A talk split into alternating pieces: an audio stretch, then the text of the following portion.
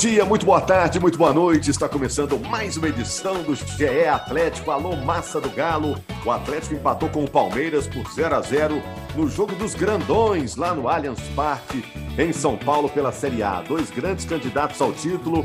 O Atlético jogou sem o Arana, Palmeiras jogou sem o Everton, sem o Gustavo Gomes perdeu o Rafael Veiga no início do jogo, se machucou. Vamos analisar esse jogo, esse 0 a 0 Era um jogo tão aguardado, tão esperado, foi falado durante toda a semana. Será falado também nesta semana a repercussão do jogo e vamos aqui debater esse assunto com a Carol Leandro, que é representante da torcida no nosso podcast, a voz do Galo, aqui no GE Atlético, com o Marcelo Cardoso, do GE. Globo, e o Henrique Fernandes, o nosso comentarista. Eu sou Rogério Correia, estou aqui no meio-campo, carimbando a bola, distribuindo o jogo. Estamos com o Rafael Barros na edição luxuosa desse podcast. O que que os dois candidatos ao título mostraram? O resultado foi bom para o Atlético? A gente tem que avaliar aí que o jogo foi fora de casa, lá na grama sintética do Allianz Parque. Em compensação, o Palmeiras estava desfalcado. Talvez fosse uma oportunidade do Atlético ganhar do Palmeiras lá em São Paulo.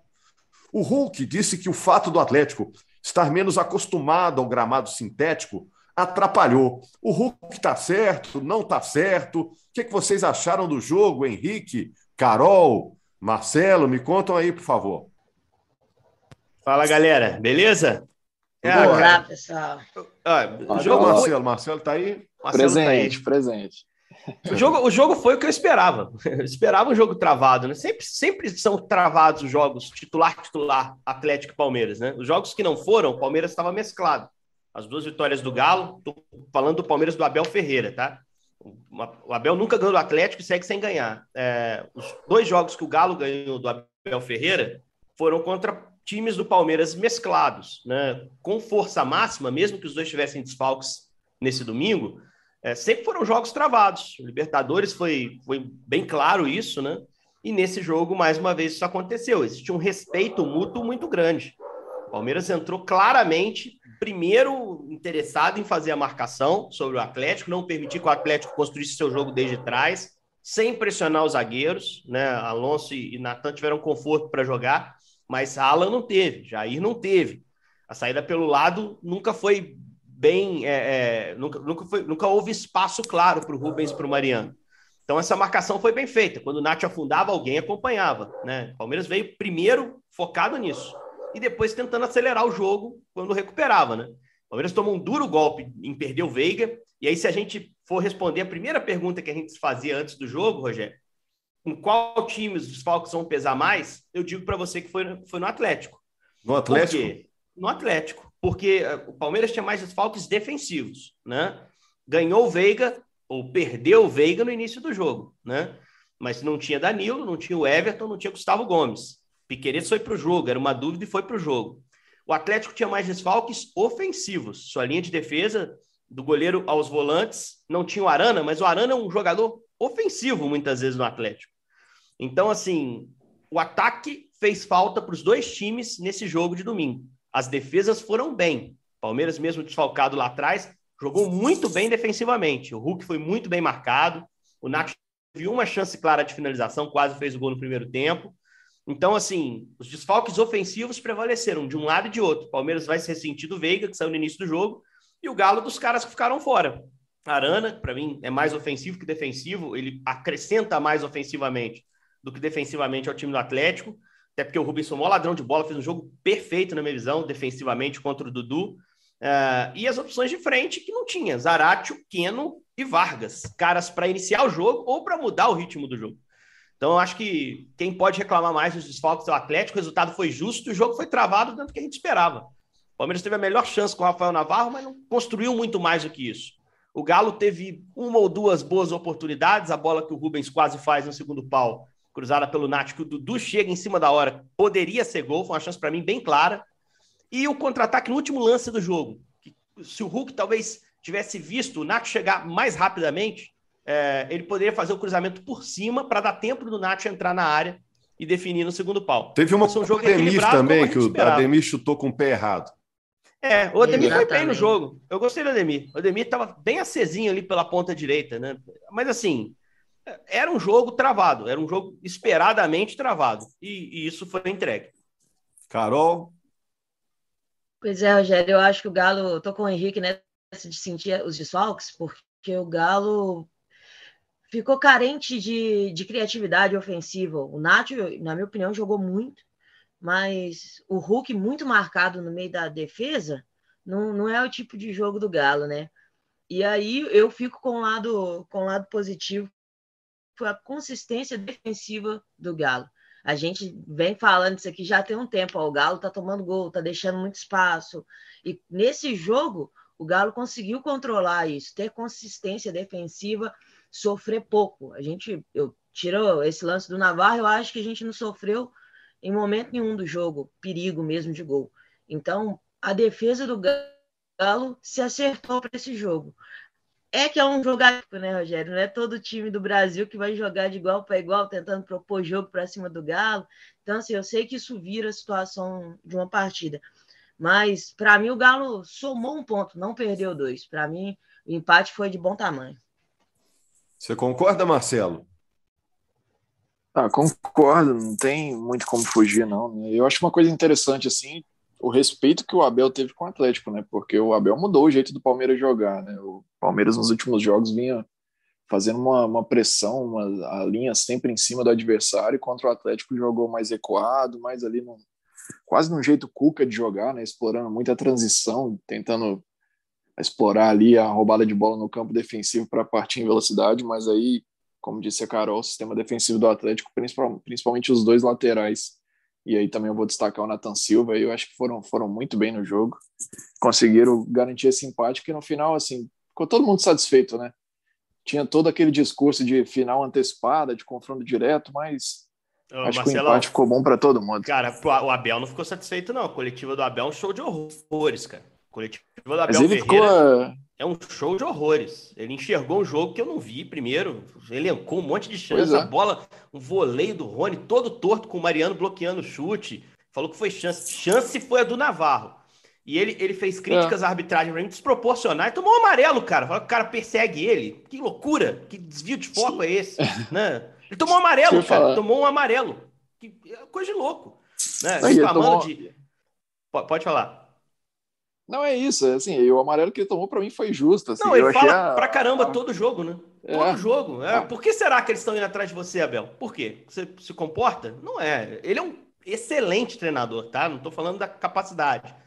Mas a coletiva foi ruim, falou pouco do jogo, é, super, é, exagerou em exaltar as coisas que o Palmeiras fez de bom, que evidente foram, foram coisas boas. Tem um momento, eu sei que a Carol também foi, foi pega por esse momento, que ele questiona a recusa à seleção paraguaia do Júnior Alonso. Essa para mim foi demais. Ele fala assim: não, se eu fosse selecionador, não, não sei o que eu faria. Cara, gente, o Paraguai não vai para a Copa, é importante citar isso. Se fosse uma preparação para o Mundial, dificilmente o Alonso se desconvocaria. Mas assim, cara, é uma decisão pessoal do cara, velho. E, e, faz muito sentido o cara ficar ausente. Talvez ele esperasse algo semelhante do Gomes, que é o companheiro do Alonso na seleção paraguaia e, e que não se desconvocou. Que também é legítimo. Eu não. Cara, se o Alonso não pedisse para ficar, ok também sabe? E a coisa é tão irônica que o Alonso, para mim, é o melhor zagueiro do Atlético, e se o Atlético perdesse com o gol do Navarro, estaria na conta do Alonso. É, ele é um erro, é um erro que se o Godin comete, Jesus Cristo. Não sei se o Godin voltaria a Belo Horizonte. Mas o Alonso fez um bom jogo também, assim como o Natan, que foi citado aqui. O Galo jogou bem, não. gente. O resultado é muito Godin... bom para o Atlético.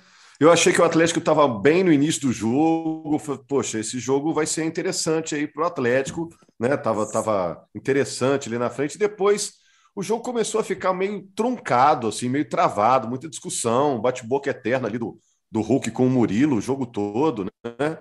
O jogo ficou meio esquisito. Eu fiquei muito decepcionado com o jogo, para falar a verdade. Ontem eu estava conversando com um cara experiente de futebol, que entende futebol e que não é aqui de Minas. É, ele falou assim: Poxa, o Atlético está bem estranho em relação à temporada passada. Né? O Atlético não é mais o mesmo, foi a avaliação dele, gente. Ah, é. não, é, é. Mas, é, mas assim, o Atlético sente muito falta dos extremos também, né? A gente viu pouco jogo do, do Atlético com o time principal. Acho até difícil fazer essa avaliação. Porque, assim, na, na reta final do ano passado, caras como o Zarate e o Keno, por exemplo, foram fundamentais. E eles têm um bom tempo que não jogam, né? É, não, a gente mas tem que assim, tomar muito cuidado, muito cuidado para não, não criar um fantasma Flamengo 2019 aqui, tá? A gente tem que ter muito é. cuidado é. com isso. É, a gente que trabalha com análise, o torcedor pode querer jogar os três, quatro últimos meses de 2021 para sempre, e ele tem todo o direito, que o time era fabuloso. Você acha que o Atlético de 2021 a gente não vai ver mais? Não, é não normal. falei isso. Não falei isso, mas ele não pode ser a referência, ele tem que ser o objetivo. Mas se menos que aquilo não serve, não acho que é por aí. Eu acho que o Atlético serve competitivo, gente. Aqui todo mundo bate palma para o Palmeiras com razão, que é ótimo. Ontem empatou, não vi o Palmeiras tão perto assim de ganhar o jogo, momento nenhum. Achei o jogo totalmente igual. Você olha a tabela, os dois estão com 16 pontos, abraçadinhos ali. Então, assim, cara, o Atlético está aonde se esperava que estivesse. É o terceiro colocado. A gente pode chegar aqui na quinta-feira e falar que o Palmeiras, que o Atlético é líder do campeonato. Entendeu? Porque é, é, é real, é possível. É um time capaz de ganhar de qualquer adversário para mim. Inclusive, fora de casa, tem um cartel excelente na temporada. As derrotas que teve foi jogando em casa. Derrotas você pode contestar em jogos duros, o time não perde por dois gols de diferença há muito tempo. Então, assim, é, eu, eu, eu sei avaliar, claro que também quero que volte o Atlético no final de 21. Mas a gente tem que entender que tem muito cinza aí, não é? O, o, o, o bom é o de 21 e o, menos que isso é ruim. Não, às vezes você tem menos que isso, mas você tem um time ainda competitivo. Eu acho que é isso que o Turco tem entregue, que um time precisa melhorar e que vai recuperar aquele nível, muito pelo que o Marcelo falou, perfeito recuperando jogadores, jogadores fisicamente e jogadores tecnicamente, porque alguns dos que estão de fora, os dois principais, que eram titulares absolutos nesse time fabuloso de 21, saudáveis estão jogando mal. Keno e Zarate, principalmente. O Keno, muito, muito mal. Então, se esses caras voltarem, a tendência é que o time cresça junto, né? Tem que esperar isso acontecer. É, aí eu acho que o Atlético não está tão intenso quanto no ano passado, e os jogadores não estão jogando tão próximos, se oferecendo para o passe como no ano passado. Mas eu não sou comentarista, estou só dando pitaco, viu, Carol? Não sei se é essa sensação também do torcedor, né? O torcedor entende do jogo, acompanha o jogo com muita atenção. Não sei se é a sensação do torcedor. Rogério, para mim o que mais pega a gente na torcida é a questão da intensidade. Porque a arquibancada ela responde assim, ó, lance quente no jogo, arquibancada sobe o tom. E é assim que vai. Então a torcida adora esses lances de intensidade. E isso eu concordo que, o, que a intensidade do time caiu. Só que eu, tô, eu fico pensando muito se não é a questão física do Galo também, sabe, Rogério? Porque é muito difícil você ser intenso machucando a quantidade de gente que o Galo está machucando.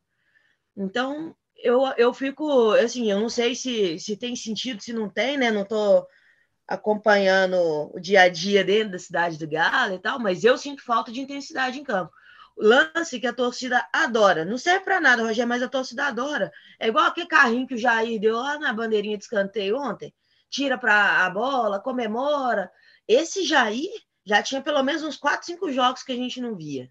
É. Faz uma jogada importante, vibra, tem que ter intensidade, tem que ter entrega. Isso a torcida do Galo sente falta. É, um cara que tem que ser elogiado, bastante elogiado, não, a gente não pode deixar de falar aqui, é o Rubens, né, gente? Que personalidade do menino jogar contra o Palmeiras, lá em São Paulo, substituindo o Arana, né? Jogador de seleção. Pô, esse menino é bom de bola, esse menino vai ser jogador e vai ser jogador de alto nível, hein?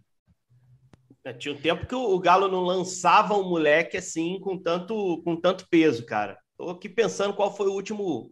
Porque o, se a gente pegar aqui Gemerson, Bernard, Gemerson pode estar tá voltando, Gemerson, Bernard, eles tiveram um tempo no time de cima ali para engrenar, né? O Gemerson ficou um tempão no time principal sem jogar.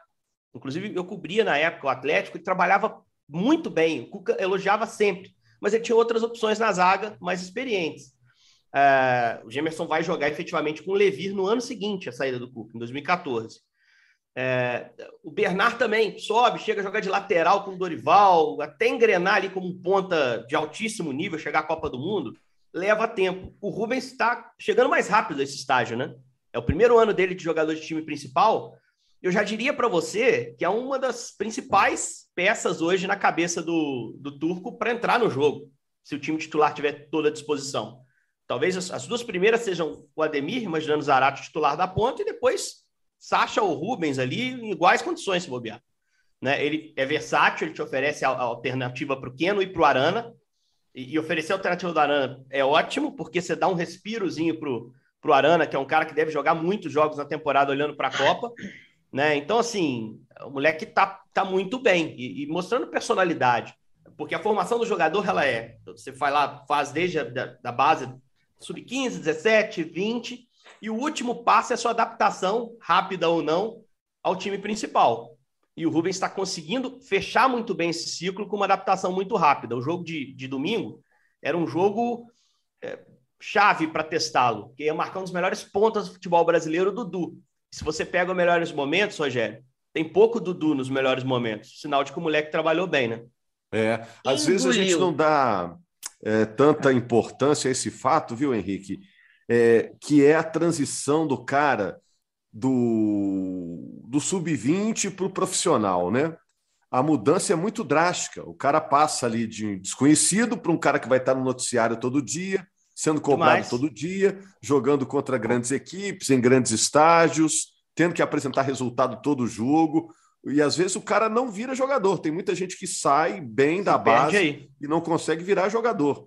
E você vê a personalidade dele, está cumprindo muito bem essa transição, né? É, tem coisas que o, o ajudam caso... nessa transição, né? Só para matar rapidinho. Tem coisas que o ajudam. É, primeiro, infelizmente, esse monte de lesão do Atlético, né? Se tivesse todo mundo aí, talvez ele estivesse jogando menos. E depois, o fato de serem cinco substituições. Para ser justo com Gemerson e Bernard, que eu citei lá atrás, Talvez fossem cinco substituições lá atrás também, esses caras se adaptassem até mais rápido, porque fatalmente iam jogar mais, iam ter a possibilidade de entrar mais em jogos. Mas o Rubens está fazendo esse último passe. Eu acho que o Neto, em algum momento, também pode receber chance. É, é, o Atlético tem que olhar para sua base. Se ele quer ser sustentável, e esse é um projeto desde o ano passado falado abertamente, isso passa por lançar jogador, usar bem no time principal para ter retorno técnico e depois vender. Diga, Marcelo, você ia falar? Também.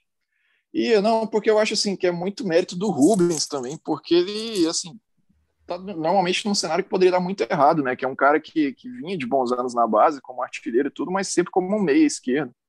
E aí ele sobe profissional e consegue. O Turco fala para ele, né? Até quando ele faz o primeiro jogo lá, a gente perguntou pro Turco, o Turco disse que conversou com o Rubens e disse assim: ó, se você for jogar comigo, vai ser como lateral. Então ele teve que fazer essa adaptação Claro que ele já tinha jogado no sub-17 lá para trás, mas há muito tempo ele não exercia essa função de lateral e teve que assumir isso no time principal e vem fazendo muito bem. Então, assim, o Rubens vem tendo oportunidades também por essa polivalência que ele vem demonstrando. Ele é uma opção que pode servir como lateral, pode servir como meia, pode dar alternativa. Então, isso para um treinador é excelente, né?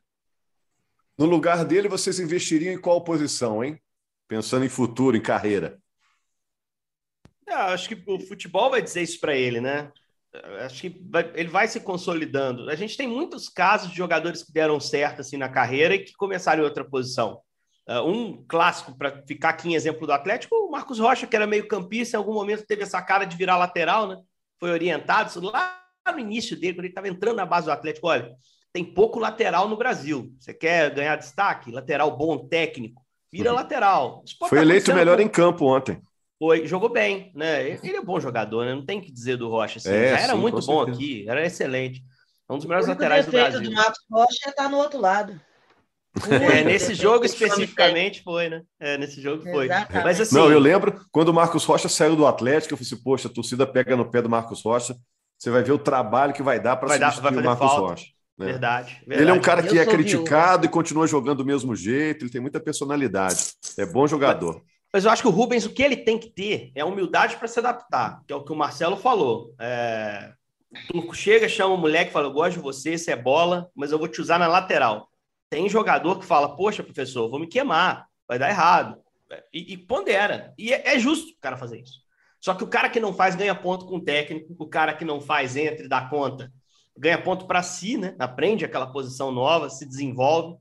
Eu acho que é o futebol que vai mostrar para o Rubens aonde ele vai jogar. É, o Henrique, eu, eu, eu, deixa eu, te interromper. Pode deixa eu te interromper. E nesse futebol brasileiro cheio de técnicos estrangeiros, ser polivalente é importante, né? Porque os técnicos estrangeiros estão sempre trocando os caras de função, de posição, né?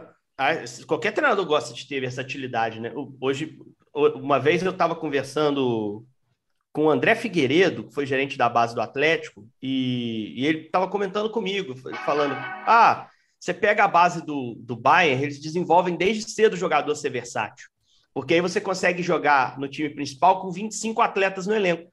Porque você tem, ele acho que até citou o Kimmich na época. Você tem o Kimmich, que meio campista da seleção da Alemanha, que joga de meia, joga de lateral. Você tem o Lan, que é lateral e é meia. Então você precisa de menos jogadores para montar um elenco completo na primeira divisão, no time de cima. E faz muito sentido, né? Se você pode investir é, mais dinheiro para menos jogadores que são mais versáteis, você vai ter um elenco mais qualificado. O Rubens te oferece isso. Mas tem uma coisa: o Rubens, claro, vai pegar as lacunas que o elenco for dando para ele, mas se o Alex, ex-Cruzeiro, ex-Palmeiras, Alex Talento, né, Alex meio-campista, dissesse o que disse sobre o Rubens em relação a mim, o Alex um dos maiores camisas 10 que a gente viu no futebol recentemente. Disse que o Rubens era um 10 que estava vindo da base. Eu ia ficar tentado a jogar de 10, né? Porque é um cara com um diagnóstico muito forte, um cara que entende da posição, dizendo que ele tem qualidade mas não dá para escolher nesse momento. Tem que ter humildade para subir com calma, porque ele está subindo não é em qualquer time, né? Não é num time em crise. Ele está subindo no campeão brasileiro, campeão da Copa do Brasil. Está pegando um Atlético que já tem muito jogador bom, né? É, eu também jogo de meia, viu, Henrique? Quando eu tiro a meia, a chuteira fica muito solta. Você joga bem, Rogério. Você joga bem. Você, você, tem que acreditar mais em você. Você joga bem, cara. Você joga bem. Ô, Carol, você acredita no Atlético para esse jogo no Maracanã contra o Fluminense? Vai ser encrenca? Vai ser uma encrenca do tamanho dessa? Vai ser mais tranquilo? O que, que você acha? Ah, é um jogo complicado, mas eu acho que o jogo, o desafio, o pior desafio do mês passou. A gente empatou ele. Então já, a minha confiança já está numa vitória lá no Maracanã, Rogério. Apesar que o time do Fluminense está muito bem, mas lá tem um goleiro que está acostumado a tomar gol do Galo, então eu já estou mais confiante. Olha a provocação da Carol. Depois tem o Santos, né? Depois tem o Santos no fim de semana, né? Brasileiro não tem Fluminense folga, vai né? chegar, vai chegar com a perna doce, hein? Porque pegaram um campo pesadíssimo no Alfredo Jaconi, perderam para o Juventude, né? No domingo de manhã. Vão chegar desgastados, né? Mas o Fernando Diniz arrumou o time lá, conseguiu organizar melhor do que o Abel, uh, outro Abel, né? O Abel Braga tinha nas mãos lá no, no início da temporada. É joguinho embaçado, cara. É Maracanã, mas é gostoso ver o Atlético a jogando com é Palmeiras, é Fluminense, Santos em sequência, né? Camisas é. gigantescas do futebol. É, tô procurando depois aqui quem que vem aqui na 12 rodada. Vem o Ceará lá Ceará, no Castelão. lá fora, isso. É. Lá fora. Esse, esse aí é, meu Deus do céu. Eu vou, e aí vou depois só no Fluminense agora. E aí, e aí depois dia 19 é o Flamengo aqui, né? Então, assim, cara, não tem respiro. É... Aliás, todo mundo esperando Atlético, Flamengo e Palmeiras fazerem grandes jogos Flamengo e Palmeiras 0 a 0 Palmeiras e Atlético 0 a 0 Tomara que dia 19 a gente veja um jogo, um jogo com gols, né? Com um hum. jogo artilheiro, né? É o que eu te falo, Henrique. O Henrique vai para a cabine, Carol. Deixa eu te contar aqui. Ah. Ele, ele fica prevendo: ó, esse jogo vai ser bom, esse jogo vai ser ruim. É verdade. Esperamos tanto desse Palmeiras e Atlético. Eu acho que não foi um bom jogo. Às vezes, um jogo que você não está esperando nada, o jogo mas, cria mas emoção, vai lá, vai sei lá, lá no... da onde. Vai lá no raio-x do GE. Globo lá do jogo, que eu falei que o jogo ia ser travado e ia ser empate, hein? Eu falei isso lá. O Marcelo é prova, a gente trabalhou ah, junto nesse material aí. É, Engenheiro muito... de obra pronta, pô. Não, mas eu falei antes do jogo. Eu falei antes do jogo, Marcelão. Pô, os mas jogos sempre é, são travados com o Palmeiras. Então, sempre exatamente. são. É lógico. É. Eu apostei no. Eu não é. apostei é. no azarão, não. Não apostei em surpresa nenhuma. Ô, gente, vamos é estourar o tempo aqui. Rapidão, Marcelo. É... Duas coisas. É, em relação a, a, Pavon, tem alguma novidade, já que o Atlético está precisando de opções ofensivas? Ah, o Rogério, a questão do Pavon é uma que só falta o famoso anúncio, né? Já está tudo certo, já ele chega em julho para o Atlético, mas aí tem a, tem a pendência em relação a Libertadores, né? Que a gente não sabe se ele vai conseguir jogar, mas para julho aí abertura de janela ele é uma situação que está praticamente certa e outra que está bem caminhada também é a volta do Gemerson. Ah, e Godin, é saída do Godin? Godin tá, tá em conversas com o Vélez, né? Ele até deu uma entrevista para o Alê nesse fim de semana agora, falou, confirmou, essa era uma sondagem né, que tinha vindo da Argentina. O Godin confirmou que o, que o Alexandre o Cacique Medina ligou para ele. Ele tá pensando aí nesse futuro e, assim, eu acho que no Atlético não vai ter uma grande objeção à saída dele, não, até porque é um cara que, que não vem sendo tão aproveitado e o Atlético está querendo renovar com o Igor Rabelo, né? É, e ele vai acabar jogar, sobrando para o Godinho. Ele precisa jogar porque é ano de Copa né, para o Uruguai. E lesionado, só para a gente fechar. Lesionado, a gente, a gente tinha expectativa de que o Keno já fosse para o banco de reservas contra o Palmeiras, né? O Turco acabou optando por ser mais cauteloso, disse que ele teve pouco, pouco tempo né, para treinar com, com o restante do elenco, então acho que para o Fluminense o Keno deve aparecer no banco E aí a situação de Zarate e Vargas eu já acho um pouco mais nebuloso pensando nesse jogo contra o Fluminense. Talvez pensar nos dois na partida contra o Santos do fim, do fim de semana como opção no banco, claro, voltando devagar aí para não ter risco de lesão de novo, acho que já é mais possível acreditar. Mas Vargas e, e Zarate seguem no DM. Não, e só para também esse jogo contra o Fluminense, o Arana dá para dizer que tá fora, né? 90 minutos ele jogou pela seleção contra o Japão na segunda-feira, então, mais a viagem, né? Não sei se vai ter condição física para estar tá em campo no Maracanã na quarta, não. E sobre a atuação dele pela seleção, os movimentos que se espera de um lateral, é, ele executou quase todos o jogo inteiro, assim, a observação que eu fiz pelo menos da partida. Acho que faltou a bola chegar um pouco mais. E aí passa por ele ser mais escalado pela seleção brasileira. Não vai ter tempo para isso, mas para mim, por ter jogado os 90 minutos no amistoso que o Tite escolheu para testar a lateral, porque contra a Coreia jogou o Alexandre, que para mim está dentro, é, é, inclusive titular na cabeça do Tite. Pelo fato de o Arana ser o único a ter jogado, o Alex Telles não entrou, o Arana ganhou pontos para mim para estar tá na Copa do Mundo. Né? E aí vai depender do trabalho dele no Atlético, como vai ser essa janela do meio do ano, porque, poxa, o cara que está com o pé na Copa, a Europa vai olhar para o Arana de novo. É, por mais que ele não tenha ido bem na Atalanta e na no Sevilha, ele é um ótimo jogador, está visível. Mas acho que ele ganhou pontos com o Tite e o atleticano pode torcer com mais esperança aí para ter o seu representante na, na Copa. Eu já achei até que o Everton, em algum momento, estava mais perto. Mas como o Tite disse que dos 26 ele não pretende levar um quarto goleiro, o Everson é o bye, é o goleiro que está esperando. Se tiver algum problema com Everton, Alisson ou Ederson, ele, ele ganha chance. Mas o Arana, por ter jogado esses 90 contra o Japão, por mais que o preço possa ser não jogar com o Fluminense, Rogério, a notícia é boa para o atleticano que, que espera ver ele na, na seleção na Copa, né? É, e o Atlético tem o Dodô, tem o Rubens. Realmente tem que pensar nessa reposição para lateral, porque o Arana, pelo que vem fazendo e as condições dos mercados europeu e brasileiro, tende mais cedo ou mais tarde a sair mesmo. É a nossa realidade, infelizmente. Carol, fecha aí o que, que você ainda não falou, gostaria de falar para a gente fechar o podcast. Falar da torcida do Galo ontem no Aliança deu um show, Rogério, um show da torcida do Galo. Transmissão só escutava a torcida do Galo, os vídeos depois maravilhosos da torcida do Galo. Fez o, fez como diz o, os novinhos aí, Rogério, fez o nome ontem a torcida do Galo, deu um show. Valeu, Carol. E vai com certeza fazer nos próximos jogos também. A torcida do Galo segue confiante. O Atlético é terceiro colocado, dois pontos abaixo do Corinthians, que é o líder da competição. O Atlético está na briga por esse título brasileiro, ainda está na Libertadores, está na Copa do Brasil, está em, em boas condições em todas as competições.